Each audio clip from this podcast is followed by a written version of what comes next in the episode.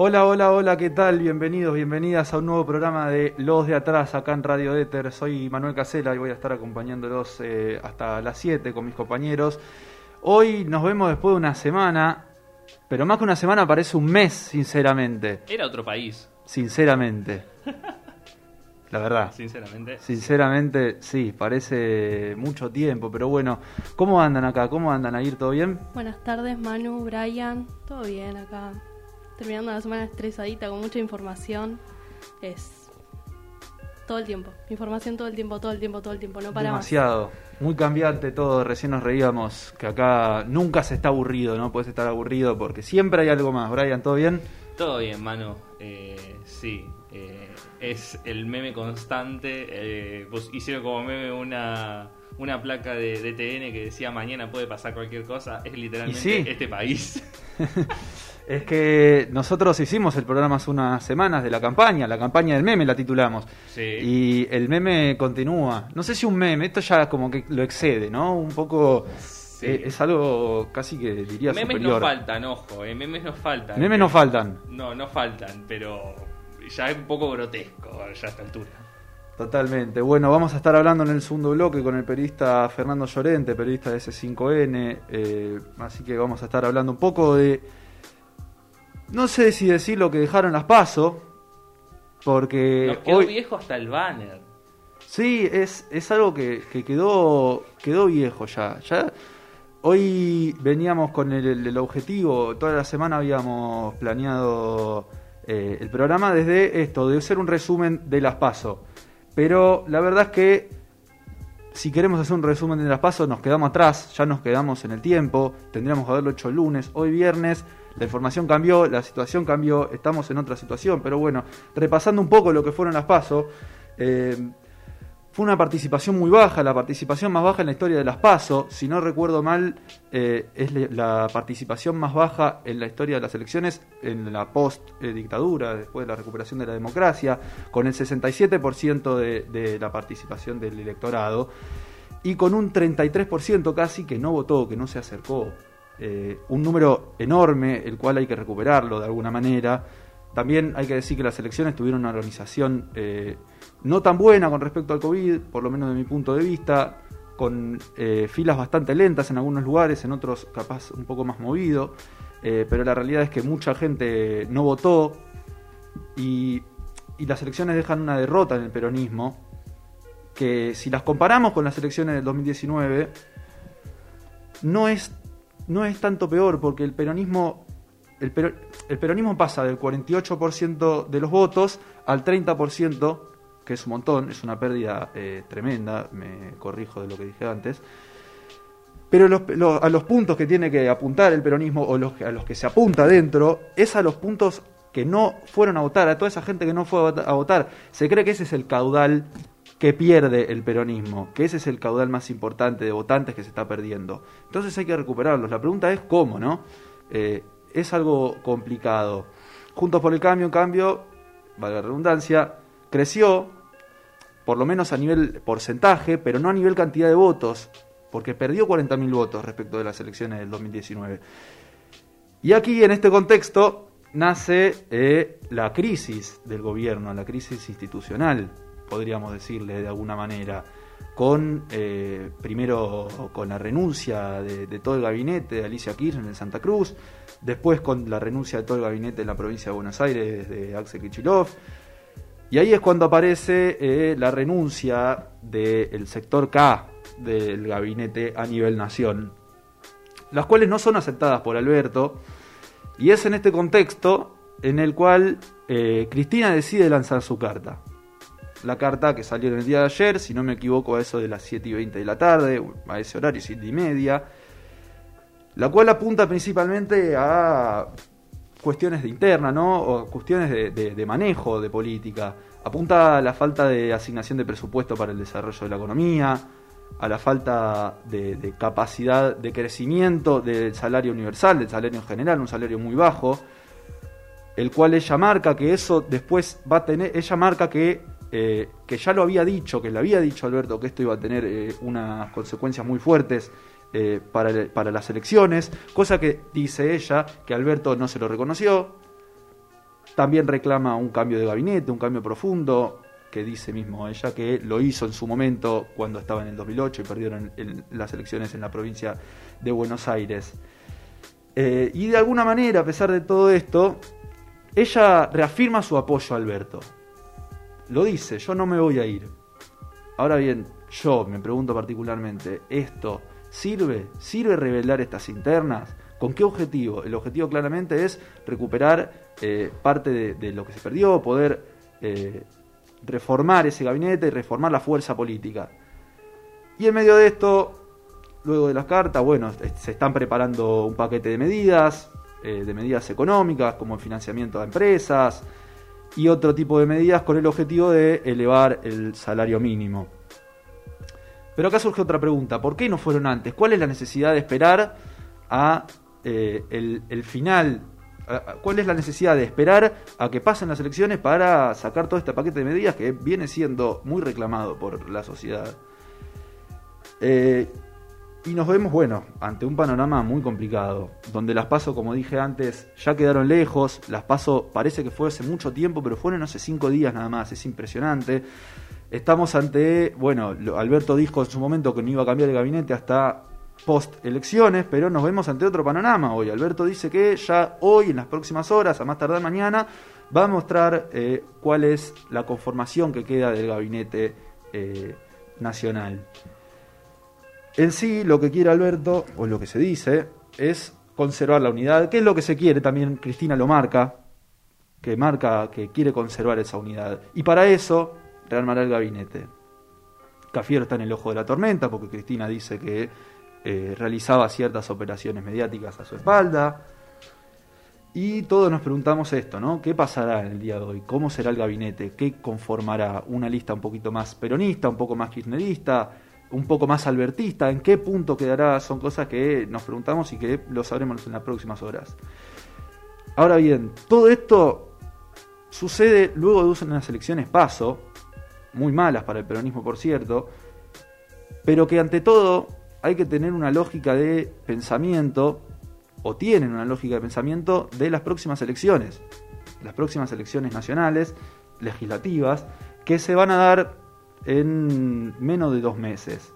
Yo me pregunto, a ver, si queremos, si queremos, perdón, si se quiere eh, revertir una situación compleja a nivel de elecciones, ¿por qué se manda esta carta ahora? ¿Cuál es la necesidad de mostrar tantas internas? Eh, porque de, alguna u otra manera es verdad que hay que recuperar ese voto perdido. Esta es la manera, me pregunto yo, y, acá quiero abrirlo para la mesa. Eh, si, esta es la manera, si, si, creemos que esta puede ser una buena jugada o no eh, por parte de Cristina, que yo creo que capaz son cosas que pensamos que, tiene razón, en el sentido que hay que hacer reformas importantes que cambien la estructura de lo que viene pasando, pero el tema es el cómo, ¿no? ¿Cómo se resuelven esas internas? Entonces, quiero preguntar a la mesa, ¿qué análisis queremos? ¿Qué, análisis podemos hacer un poco de esta carta de Cristina Fernández de Kirchner? Yo pienso que la carta es, eh, a ver, deja en claro lo que es la interna del, del, Frente de Todos, que, hay que no hay que olvidarse, ¿no? Nosotros muchas veces hablamos del peronismo unido, pero no deja de ser una coalición, no deja de ser eh, la unión del Frente para la Victoria, el Frente Renovador de Sergio Massa, que es el actor que no aparece, o sea, es muy poca la presencia de Sergio Massa, de decimos, bueno, Massa va de un lado a otro, como una fichita, nada más, no sabemos qué, reunió el Frente Renovador, no sabemos qué surgió de esa reunión. Entonces, la carta de Cristina pone eh, eh, marca, marca todo eso, eh, marca la interna feroz que se vive adentro del gobierno, que no nos olvidemos que esta es una paso, no se jugó nada acá. O sea, acá se decidieron candidatos, Juntos por el Cambio, el logro que ha tenido no es quizás ganar la elección, sino mantener su caudal de votos. Es que eso es lo clave, es más, Juntos por el Cambio no solo que no solo que no perdió un gran caudal o, que mantuvo cierto, cierto nivel, sino que perdió 40.000 votos con respecto a las elecciones del 2019, o sea que fueron unas muy buenas elecciones teniendo en cuenta los porcentajes, pero a nivel cantidad de votos hasta perdió respecto de las últimas elecciones. Yo creo que eso tiene que ver un poco con la situación, ¿no? Eh, algo que, y esto es a título personal, lo aclaro, yo creo que el gobierno lo que no está entendiendo es el componente del voto. Eh, no es un voto solamente económico. Muchas veces pensamos de que es una cuestión económica. La gente vota con el bolsillo. Sí, mayormente pasa eso, pero hubo una pandemia en el medio. Hubo una pandemia, lamentablemente 114.000 eh, fallecidos, un, un, año donde la, donde la educación eh, ha tenido que pasar por distintas situaciones. Eh, la virtualidad, más allá de todo ese debate de si virtualidad sí, no, que no va al caso todo ese conjunto de cosas eh, es un voto muy emocional también, porque Olivos, el vacunatorio VIP, así como lo llaman los medios, pegan, de alguna manera pegan. Y yo creo que ese es el, gran problema, ¿no? Pensar de que la economía es el único problema y que hay que reformar solo eso para ganar en noviembre. Me parece que es como que no terminan de cerrar bien el diagnóstico de, esta, de, esta, de este mensaje de la ciudadanía. Me gusta el análisis, sí. Yo particularmente creo que lo que hizo Cristina em, está bien, me parece bien. Siento que si ella no lo creyera necesario, no lo hubiese hecho, por cómo es.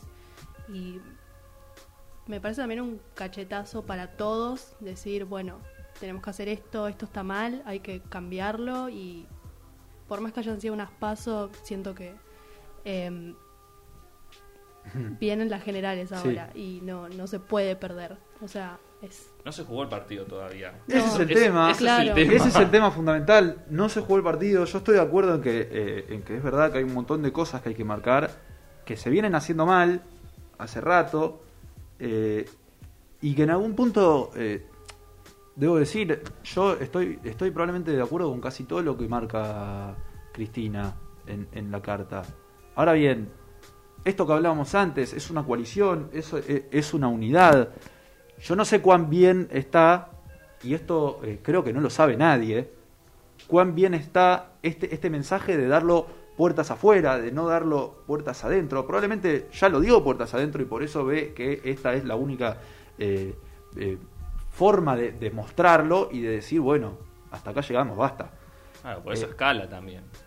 Claro, pero también, nada, esto da un poco a la duda, ¿no?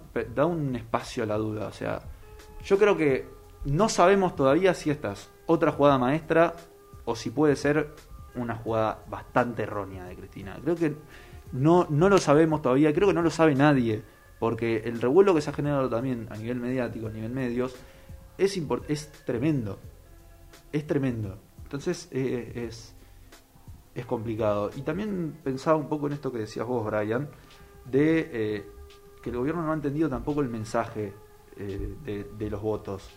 Y es verdad, también pienso cómo se ha debilitado solo el gobierno en los últimos tiempos, con, eh, con por ejemplo el caso de Fabiola, el cumpleaños de Fabiola, que, a ver, sí, no, no, no está bien, no está bien lo que se hizo, pero hay un nivel de, de, de escandalizar todo tampoco, y hay un nivel de escandalización general desde los medios, el cual tampoco el gobierno nacional sabe equilibrarlo y poner sus propios temas en la agenda.